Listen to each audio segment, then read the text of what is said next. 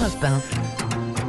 Vous vous réveillez tout juste à 6h11 avec Europe 1 ou alors vous êtes déjà au travail. Dans tous les cas, nous sommes avec vous. C'est l'heure du pressing. Oui, on ouvre les journaux et pour cela, nous sommes rejoints par Dimitri Vernet. Qu'avez-vous lu, Dimitri, ce matin? Bon, 1er décembre oblige. Ça commence à sentir le sapin, vous trouvez pas? Ah. Vous m'avez fait peur. Et oui, c'est parti pour le décompte de Noël. J'espère que vous avez ouvert votre première case du calendrier de l'Avent, Ah, Ambline encore. Alexandre. Il faut- attend à la maison. Il faut encore que je, que je l'achète, oui, oui. Bon, le calendrier de l'Avent, grand classique pour les petits et les grands. Mais Ambline Alex- Alexandre, est-ce que vous êtes déjà demandé d'où et depuis quand venait cette tradition? Pas, pas du tout. tradition catholique Ouais, vous posez la Exactement, question. je vais vous le dire. C'est avec plaisir que je vais vous raconter l'histoire du calendrier de l'Avent grâce au journal Ouest France. Comme vous le disiez, Alexandre, eh il faut remonter au 6e siècle pour voir les premières traces en fait, du principe du décompte des jours avant Noël, où l'Avent, chez les chrétiens, était une période de jeûne, comme un deuxième carême préparant la venue de Jésus-Christ. Cette tradition évolue, laissant place à la préparation de la crèche, où chaque jour, les enfants y ajoutaient un, un nouvel élément pour la décorer, par exemple un petit brin de Et c'est donc bien plus tard que le calendrier de l'Avent en tant que tel est créé en 1920 exactement en Allemagne, où le premier est commercialisé contenant en fait des petites images religieuses.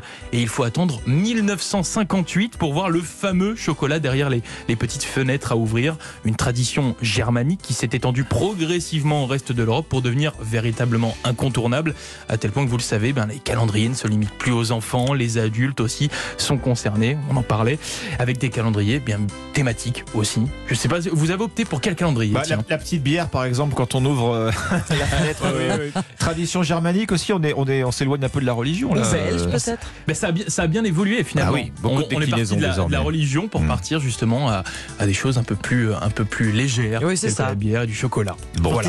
Donc voilà, les origines du calendrier de l'Avent, c'est dans Ouest France ce Nous matin. entrons dans le compte à rebours. Votre sélection, Ombline, ce matin. Alors vous l'avez dit, hein, euh, Dimitri, on est le 1er décembre. euh, c'est aujourd'hui la journée mondiale de lutte contre le sida et l'association Le Sida Action lance une campagne euh, pour le moins originale afin de sensibiliser les personnes d'âge mûr. C'est le Parisien notamment qui en parle. Il n'y a pas d'âge pour s'aimer et 72% des 50-79 ans sont sexuellement actifs d'après l'IFOP. Alors pour réveiller toutes les consciences, le site Action a fait appel à des artistes et groupes emblématiques des années 80 pour leur proposer de réenregistrer leurs tubes.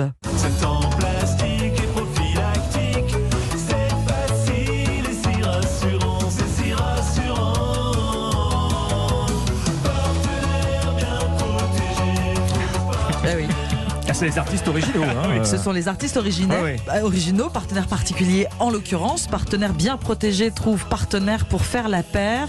Et donc ce duo participe à cette campagne d'information et de sensibilisation à destination des quinquas. Le slogan Le meilleur tube pour s'aimer, c'est celui qui vous protège. Autre succès revisité. Que tu m'embrasses, et plus quand on aura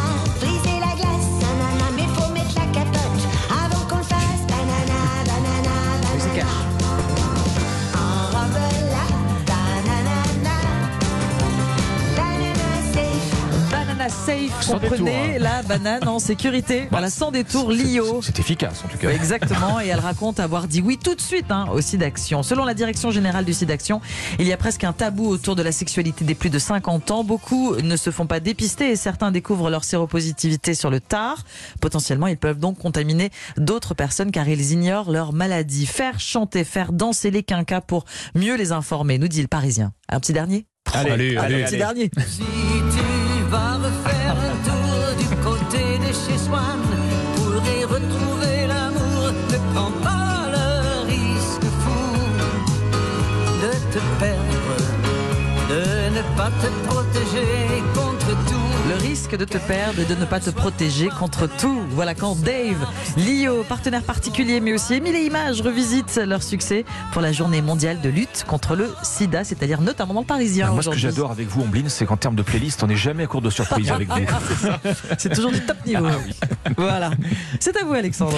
Bon, alors moi, je vous parlais hier matin du sapin de Noël en pot. Hein, planté Oui. en pot, plus écolo, plus économique que le sapin coupé, évidemment. Alors, toujours dans l'idée d'épargner votre portefeuille, eh bien, je vous propose ce matin de voir la déco de Noël. Oui, parce qu'aujourd'hui, en France, vous donne des astuces pour la réaliser à prix euh, mini. Tiens, est-ce que vous êtes manuel à la maison? Est-ce que vous êtes un peu bricoleur? Oui, bah, plus jeune Bon. notamment, je faisais des petites boules de Noël, Bon, etc. ben, ça tombe bien parce que l'idée là dans le aujourd'hui en France, c'est de tout faire soi-même, Mm. facture totale 10 euros à l'arrivée Ah pour oui. toute la Oh, ça maison. C'est hein. gagnant. Bah, ça permet de se reporter sur le, se concentrer sur le repas du réveillon et les cadeaux. on s'y met? Allez, allez, on sort les ciseaux. commence Allez, par allez. le sapin. Astuce Vous ramassez de belles pommes de pin, vous les faites sécher pendant une semaine, vous bombez avec de la peinture, dorée, pourquoi pas, un ruban, et hop sur le sapin. Bah oui, tout de suite. Une bombe de couleur, 2 ou 3 euros. 5 mètres de ruban, 2 euros.